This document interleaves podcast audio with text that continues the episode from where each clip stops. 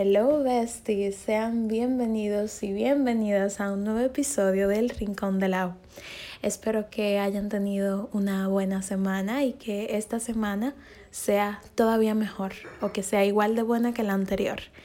Em, nada, sean bienvenidos oficialmente al segundo podcast del año porque el primero fue un poco tema aparte, pero ya hoy hablaremos de esto, de esta afirmación que se ha generado como tendencia de año nuevo, vida nueva.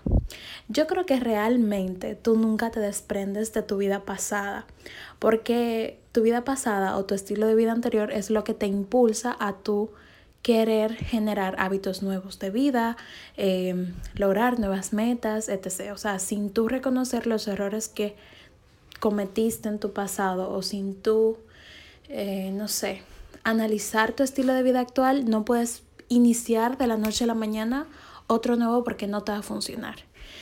Entonces, por eso estoy aquí, porque quiero compartirles o quiero hablar específicamente de algunos puntos que considero se deben tomar en cuenta antes de comenzar a cumplir todas estas metas que nos colocamos a fin de año, que muchas tal vez sean muy posibles de lograr y otras también, pero que todas necesitan un plan de ataque. Entonces nada, espero que disfruten el podcast de hoy, tanto como yo disfruto grabarlo. Y empecemos. No sé por qué me puse nerviosa, es algo que nunca me pasa grabando esto, pero sí pasó. Creo que estoy muy emocionada, no sé. Entonces, el primer tema, el primer punto que quiero tocar acerca de este tópico de año nuevo, vida nueva, es la influencia de redes. Nos dejamos llevar constantemente por lo que publican otras personas en redes sociales, que número uno es un estilo de vida que tú no tienes, número dos, en este caso hablando del aspecto de generar una rutina de nueva o hábitos nuevos, esta persona que estás viendo en redes sociales que hace todo este millón de cosas en el día, obviamente no tiene la misma vida que tú. No estudia en la escuela todavía tal vez, no está en la universidad, tal vez solamente vive de redes sociales, o sea, no compares tu historia de vida o tu estilo de vida con el de otra persona porque tienen horarios completamente diferentes y factores que tú no ves. Por ejemplo, digamos que, por ejemplo, me pasó que vi una chica en TikTok, que es una de mis redes sociales favoritas, y ella se acostaba a las 9 de la noche y se levantaba a las 4 de la mañana para hacer ejercicio, hacer journaling, perdón, y todas estas cosas que me encantaría aplicar en mi vida.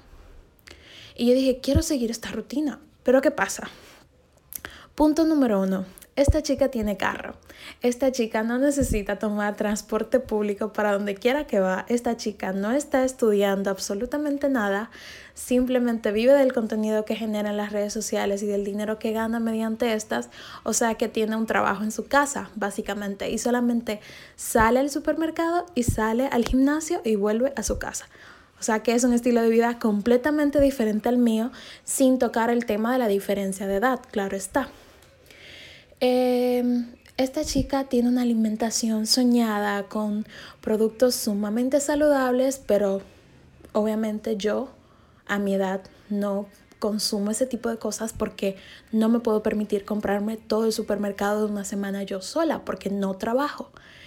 Esos son el tipo de aspectos que debes comparar de una en, en, una rutina que veas de una persona en redes sociales antes de querer llevar su estilo de vida, antes de forzarte a imaginar que puedes lograr toda esta to-do list del día que se genera esa persona en redes sociales. Es como esos aspectos que pasamos por alto sin darnos cuenta que realmente tu estilo de vida es el correcto o tal vez puedes implementar cosas más saludables, pero que si tu estilo de vida es así es porque tu horario te lo permite y tu horario no te permite ir al gimnasio a las 4 de la mañana porque no hay transporte público a esa hora. A eso es a lo que me refiero. Dejar de influenciarnos constantemente de lo que vemos en redes sociales porque no es la realidad y aunque sea la realidad de una persona, no es tu realidad, no es tu vida, no es tu historia, no es tu horario, no es la misma cantidad de estatus económico. A eso es a lo que voy. Es como tratar, o sea, compararnos en redes sociales, yo siento que es un tema muy grande, pero en este aspecto de querer crear rutinas saludables para el nuevo año, creo que es como que una tortuga quiera llevar la misma velocidad que lleva un canguro. Es lógicamente imposible, así que tú eres la tortuga, vas a llegar tarde o temprano, vas a llegar, simplemente te va a tocar más tiempo porque hay gente que tiene la vida más acomodada que tú y eso no es malo porque lo que tiene trabajo duro también es bueno y lo que te llega de la nada también es bueno. No significa que uno sea más válido que el otro, simplemente te va a tomar más tiempo llegar a, no sé, bajar de peso si haces ejercicio en tu casa. Si no te puedes permitir pagar un entrenador semanal o mensual. A eso es a lo que voy. Es dejar de comparar tu vida con la de otros. Bueno, y ya cerrando ese punto, otro punto que me viene mucho a la cabeza cuando hablamos de metas de año es aprender a colocarnos metas realistas con un plan de acción y dedicarle específicamente un tiempo a cada una porque tus metas se pueden cumplir. Claro que se pueden cumplir. Nadie dijo que no. Si tú quieres lograr una meta, de verdad te lo vas a lograr. Solamente necesitas constancia, dedicación y esfuerzo y tiempo. Pero ¿qué pasa? Pasa que esta, estos componentes químicos para lograr una meta también implican que la meta sea realista. No te puedes plantear viajar por todo el mundo y mudarte a un país extranjero a vivir, trabajar y estudiar si, por ejemplo, no tienes visa o si todavía no te puedes permitir pagarte un boleto de avión tú sola o tú solo. A eso es a lo que voy, a aprender a colocarnos metas y aprender a dividir las metas en corto, largo y mediano plazo. Porque, por ejemplo, yo, a ver, ejemplo así, básico. siento que doy muchos ejemplos, pero siento que también lo explico bien. Em, me quiero graduar con excelencia académica, con honores, quiero ser, uff, Quiero enorgullecerme a mí misma por primera vez en la vida y demostrar que cuatro años en un técnico matándose sí valieron la pena.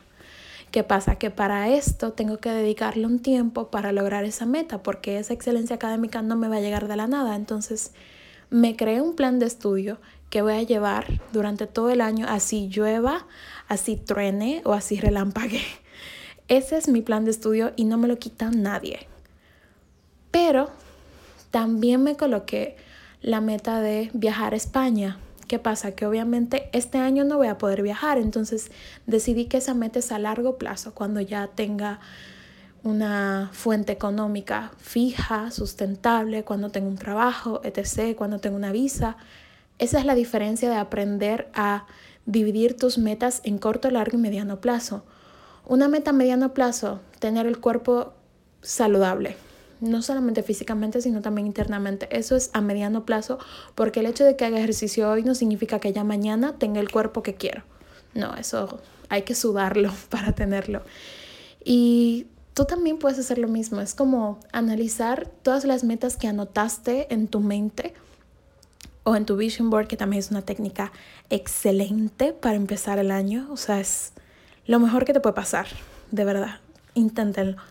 Me encantaría explicarlo, pero no sé explicarlo. Entonces, es eso, como leer todas las metas y decir, esta la puedo lograr ahora, esta no, esta un poquito de tiempo me falta y así sucesivamente, para que al final de año no te sientas tan mal por no haber logrado algo. Porque el hecho de que no lo lograras ahora no significa que no lo puedas lograr el próximo año. Y cada día es una oportunidad. Y también quiero aclarar que el hecho de que no hayas empezado, no sé, el gimnasio el primero de enero, significa que ya no vayas a lograr tus metas. Nadie dijo eso. No hay un, un, mes en específico para empezar a trabajar por tus sueños. No existe. No existe. Está re hermoso empezar a principio de año o en una fecha bonita para después el próximo año, ese mismo día, analizar tus avances. Me parece súper pero tampoco significa que tengas que empezar todo el primero de enero. Te queda muchísimo tiempo todavía. Estamos específicamente a 9 de enero, cuando estoy grabando esto. Entonces te queda mucho. El hecho de que no hayas empezado, el hecho de que hayas restado 10 días, vamos a suponer, del año, significa que todavía te quedan 355 en los cuales puedes trabajar por tus metas y lograrlas también. Y eso, colocarte metas realistas, hacerle un plan de acción a cada una, un plan de trabajo en el que todos los días le dediques un tiempo para lograr esa meta. ¿Quieres leer 15 libros? Bueno, eh, ¿cuántas páginas quieres leer al día? ¿Y en qué hora vas a dedicarte a leer esas páginas? Es eso. Las metas no te llegan porque sí, porque ese es otro tema. Constancia vale más que motivación. Y eso creo que te lo tienes que grabar siempre. No vas a estar motivada todo el día a estudiar, pero tu constancia es la clave de que puedas lograr tus metas, porque la constancia es hacer las cosas todos los días, empujarte a ti misma para poder lograr tus cosas o a ti mismo.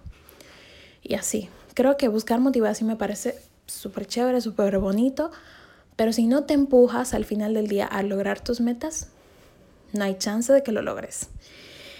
Y el último punto que quiero recordarles es soltar para atraer.